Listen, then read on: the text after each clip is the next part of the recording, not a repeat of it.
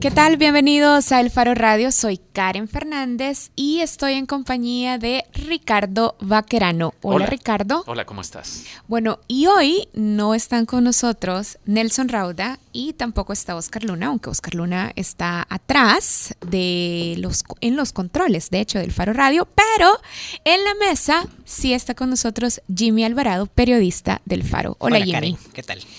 Bien, gracias porque, porque estás aquí y gracias también a todos los que ya nos están escuchando. Recuerden que pueden participar de este programa a través de nuestras redes sociales, las del Faro, en Facebook y Twitter o nos pueden escribir directamente a la cuenta arroba el faro radio en Twitter. Para hablar de qué, Karen, yo creo que la presencia de Jimmy aquí debería dar una luz ya de qué vamos a tratar más adelante en el programa. Sí, adivinen de qué vamos a hablar con Jimmy Alvarado. ¿Por qué está Jimmy Alvarado aquí?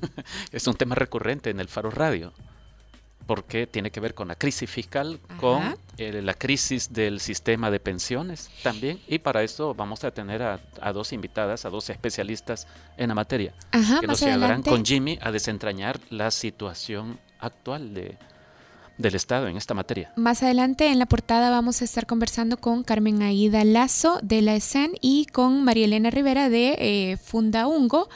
Y también vamos a eh, poner sobre la mesa el asunto del impago. Ya en abril estuvimos en situación de impago, nuestro gobierno estuvo en situación de impago con sus obligaciones al fondo de pensiones y en julio, el 7 de julio, hay una nueva fecha límite para pagar para cumplir obligaciones con ese fondo. Así es que de eso vamos a estar hablando en la portada. Sus preguntas bienvenidas a través de redes sociales o a través del 2209-2887. Bueno. Pero antes de eso. Antes de eso, queremos hablar con un periodista, Edwin Góngora, y queremos hablar con Edwin eh, sobre esto. Voy a introducirlo y ya luego Ricardo también me complementa y Edwin nos va a explicar un poco más. Eh, empleados de Órbita TV han estado denunciando que el patrono, es decir, la, empresa dueña de este medio de comunicación y de otros también, la empresa dueña ha omitido, ha, ha incumplido la responsabilidad de pagar las cuotas de AFP, renta y seguro social de los trabajadores de este grupo empresarial. Sí, se trata de, la empresa multimedia SA de, CB, que es propietaria de Órbita TV, de Órbita FM, que es una radio, y del periódico La Página.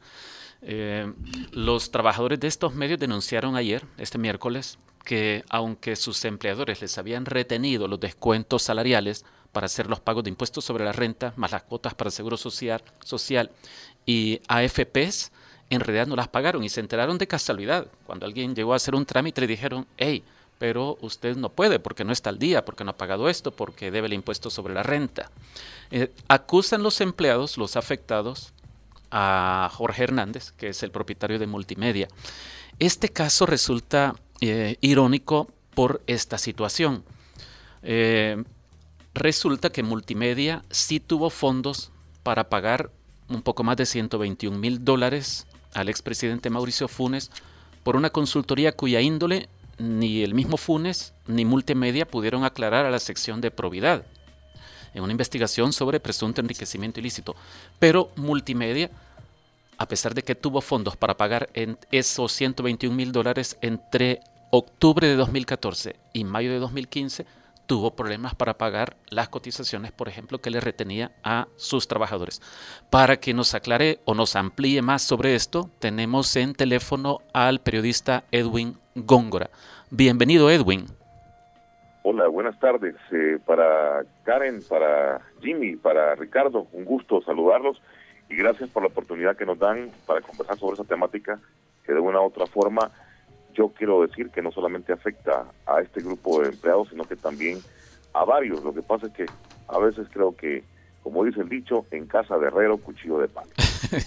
Vaya, Edwin, muchas gracias. Mire, Edwin, eh, a ver, el propietario de Multimedia SADCB, Jorge Hernández, dice que solo son unos cuatro o cinco empleados los perjudicados. Sin embargo, uno de los denunciantes, uno de tus colegas ayer, a nosotros nos hablaba de una treintena. ¿Cuántos son en realidad? Bueno, mira, lo que pasa es que eh, hay que poner en contexto eh, esta situación. Ya tú más o menos explicabas algo, dabas algunos detalles. Sin embargo, creo que el proyecto de órbita inició funcionando de la mejor manera posible. Cuando se presenta toda la plana de los inversionistas o los directivos de la empresa, en esos estaba Jorge Hernández, Mauricio Funes, eh, también el expropietario de la página, quien ahora es dueño del Salvador Times, Ciro Granados. Exactamente. Y eh, alguien que le conocen, se me escapa el nombre en este momento como el chino, pero que está a cargo de Meridiano 89. Sí. Esa es la gente que se presenta como la plana mayor de órbita o de multimedia. Sí, sí. se inicia muy bien, todo viento en popa, con proyecto, con tecnología de punta. Y, y voy a ser honesto, profesionalmente, con un buen grupo de personas que trabajamos con mucho interés y mucho profesionalismo para colocar a órbita donde está. Entonces, quieras o no, en menos de un año ese medio de comunicación eh, pues se puso de tú a tú con otros medios que ya tienen un poco de historia en este país. El punto es que eh, comenzamos el trabajo, pero eh, de, de, repente no nos pagaban un mes, nos decían de que había un problema, de que no se había depositado el dinero, etcétera. se pasó el 30 del mes y hasta 20 días después se paga eh, el mes anterior. Ya ibas chineando un mes, eh, básicamente. Eh, Edwin, perdón por la interrupción. ¿Esto más o menos cuándo ocurría? Bueno, estamos hablando de que el proyecto comienza en el proceso electoral del 2015, pues, exactamente. Salimos al aire en la elección del 2015, fin de semana de la elección, hicimos una antesala un sábado y, y, salimos al aire esa fecha. Luego pasa un tiempo para armar todo y ya salimos al aire entre abril y mayo del 2016 aproximadamente. Sí. Ahí comenzamos con los, con los informativos de la una de la tarde, de las 7 de la noche, y después viene a finales tipo noviembre el espacio de la entrevista que yo estuve conduciendo hasta que me retiré de órbita TV. ¿Y, y cuándo ocurrieron los primeros problemas de retraso de pago del salario mensual? Bueno, el primer atraso fue en diciembre, en enero, perdón, del 2016. Ya porque la empresa decide emigrar de pago quincenal a pago mensual. Nos dan un comunicado a todos, conste, sin avisar. Eh, ya nos tocaba pago y, nos sorpresa, en vez de pago, el aviso de que no le vamos a pagar 15, sino que cada 30. Entonces tú tienes que proyectarte eh, mentalmente y tus gastos que los tenías estipulados, tienes que moverlos a fuerza eh, en ese sentido. Entonces comenzamos a partir de ahí con una irregularidad en los pagos no se daban como debían de ser. Creo que si lo recibíamos en, el, en la fecha era milagro eh, y, todos contentos, eh, pero todavía la gente de, de, administración decía, bueno, hoy les pagamos bien, así que no molesten, ¿verdad? Sí, sí. es una obligación por parte de la empresa hacerlo. ¿Y ustedes en algún momento, desde enero del año pasado hasta esta fecha, antes de esta denuncia que hicieron ayer, hicieron o intentaron un emplazamiento a Jorge Hernández a Jorge Hernández para preguntarle qué está sucediendo.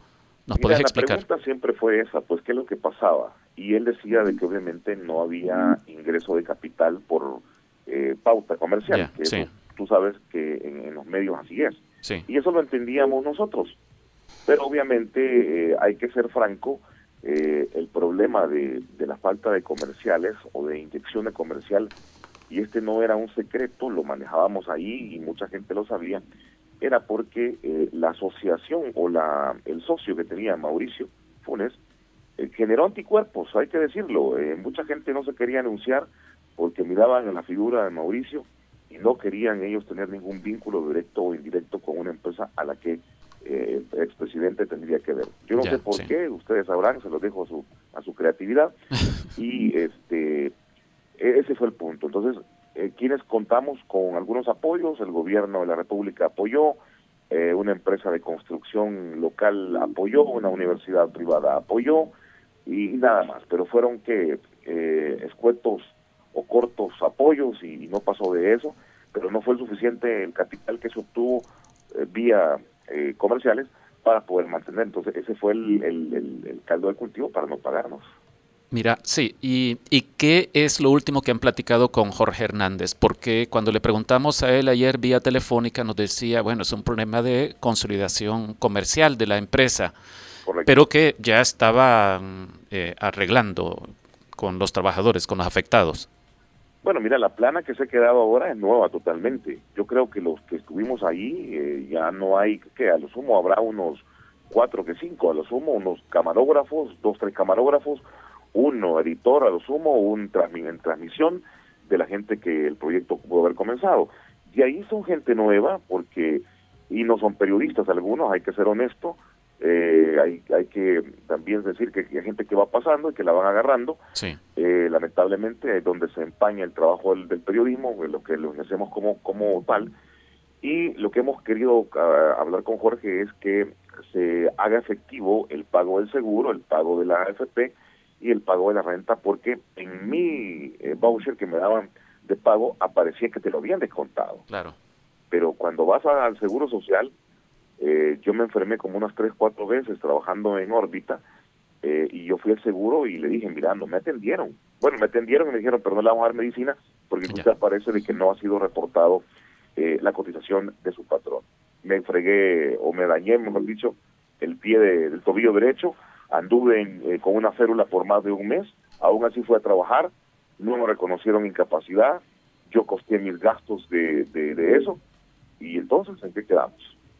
Sí. Edwin, esto que ustedes denunciaron ayer eh, aparece en las leyes eh, llamado apropiación indebida, es decir, es un, es, un delito. ¿Ustedes acudirán a la fiscalía?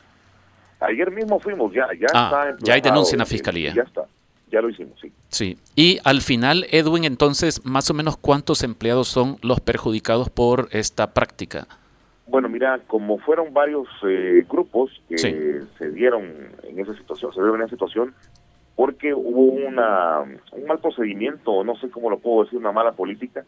Se contrata un grupo, por este problema se despide, a los cuatro meses se vuelve a contratar a este grupo y a los otros meses se vuelve a despedir. Imagínate qué tremendo eso. Sí. Entonces, eh, este grupo, el, el, el que te estoy diciendo, solventó porque se le, se le pagó, después de algunas acciones se le pagó, y lo que estamos pendientes con que él reconozca, oígase bien, reconozca esa parte de lo que no fue depositado en el seguro, AFP y, y la y Hacienda, somos quizás, andamos como unos 15 aproximadamente, ¿verdad? Sí. Eso hay que ser claro, pero también no pagó horas extras, no hubo indemnización, y un elemento que no lo has mencionado, lo voy a agregar en este momento. Él redujo el salario de todos los trabajadores por esa misma situación y eso no es correcto, es ilegal.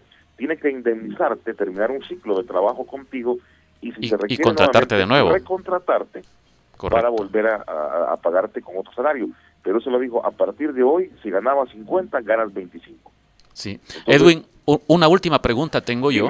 Eh, y cuando ustedes se enteraron de que Multimedia había pagado 121 mil dólares por una consultoría al expresidente Funes, ¿ustedes entendieron de qué, de, qué estaban hablando?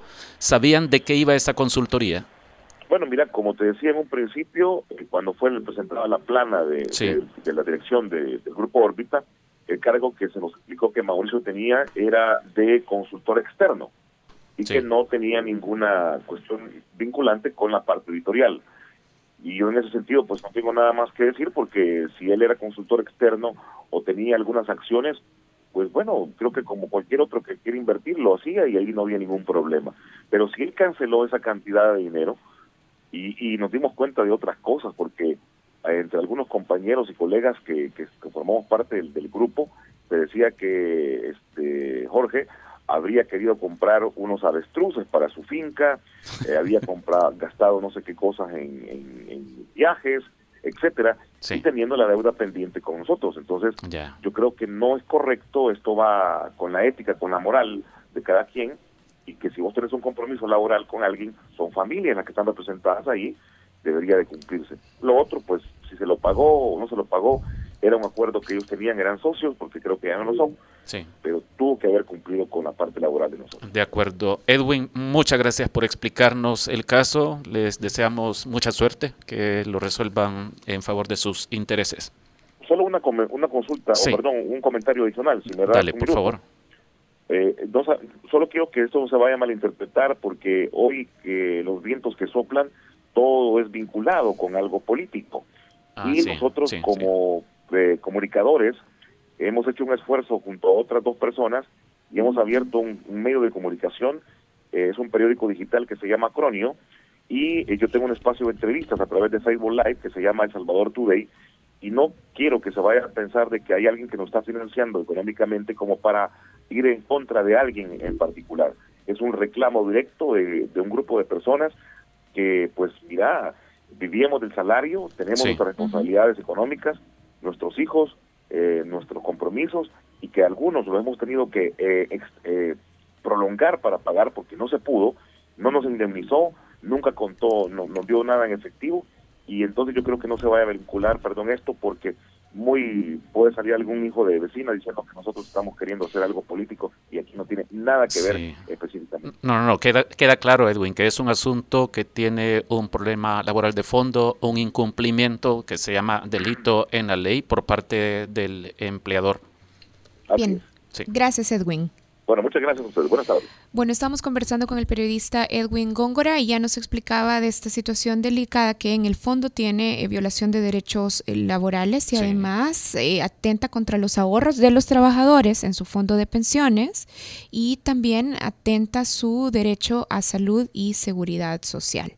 Bueno, Queremos hablar también sobre José Luis Merino, el viceministro de Inversión extranjera. No es la primera vez que el senador estadounidense Marco Rubio acusa y pide eh, acciones concretas contra el viceministro de Inversión extranjera, además uno de los hombres fuertes e importantes del FMLN. Pero Jimmy nos va a actualizar sobre lo último que hemos conocido del Senado estadounidense, de un grupo de senadores estadounidenses señalando las actuaciones de José Luis Merino o algunas actuaciones. Sí, el, actual viceministro de, Inversión extranjera, José Luis Merino, eh, tiene pendiente, digamos, una solicitud de investigación en Estados Unidos, ya que el 19 de junio del 2017, ocho congresistas le enviaron una carta al secretario del Tesoro. este lunes fue entonces. Recientemente eh, este lunes eh, han enviado esta carta al secretario del Tesoro, en el que solicitan se abra una investigación eh, para deter, una investigación contra José Luis Merino, que tiene que ver con rastrear sus operaciones en el sistema bancario estadounidense. Los congresistas, que son es un grupo de, de congresistas demócratas y republicanos, señalan a José Luis Merino de haber adquirido cientos de millones de dólares de forma inexplicable y de haber utilizado estos fondos para apoyar a, la guerrilla de las FARC en Colombia, a funcionarios de gobierno de Venezuela y a, grupos criminales. Jimmy, hablan de cientos de millones de dólares. Sí, hablan de cientos de millones de dólares.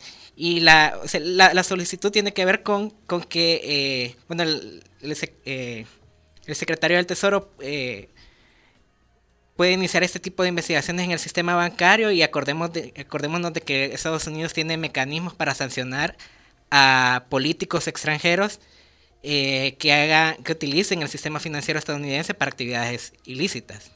Mira, eh, recuerdo un señalamiento similar, solo que no recuerdo que hubieran mencionado datos así como cientos de millones de dólares que hizo precisamente Marco Rubio hace alrededor de un año contra José Luis Merino. Eh, esta vez parece más, más precisa la, acusación o el señalamiento. Sí, parece más preciso. No sé cuán fundamentado te pareció a vos por lo poco que hemos conocido hasta ahora. Lastimosamente, eh, esta carta no menciona cómo... Fuentes de información y estas cosas. Fuentes de información o, si utilizó... Em, eh, qué empresas pudo haber utilizado para movilizar esos cientos de millones de dólares en el sistema bancario estadounidense. Ya. Quizás ese es uno de los vacíos de la, de, la, de esta carta firmada por ocho congresistas demócratas y republicanos. Wow, qué yuca. Por suerte para, para él, en, por lo menos ante la justicia salvadoreña, José Luis Merino tiene fuero, ¿verdad? Por suerte para él. Sí. qué casualidad. bueno, vamos a hacer una pausa, pero antes de hacer la pausa, yo nada más quiero eh, mandar no sé, mandar felicitaciones o reconocimiento en realidad a todos los maestros salvadoreños, porque hoy es el día del maestro y yo creo que es un buen día para recordar primero las luchas de los maestros y también todos los retos en el campo, en las escuelas que los maestros deben eh, de pasar. Y sobre todo creo que es importante poner la vista sobre la importancia de la educación para cambiar realmente. Cada aula de clase es un campo fértil para el cambio y para la transformación. Así es que un reconocimiento y un saludo también a todos los maestros salvadoreños. ¿Vos sos profesora, Karen? Sí, bueno, también me autosaludo. Hacemos una pausa, ya regresamos en el Faro Radio. Vamos a volver hablando sobre cómo nos estamos acercando peligrosamente a una nueva situación de impago. Vamos a analizar sobre las probabilidades de que caigamos de nuevo en esta situación, pero también queremos hablar sobre los avances de fondo en solventar el asunto de la crisis fiscal y el asunto de la crisis de deuda de pensiones. Con eso regresamos. Quédense con el Faro Radio.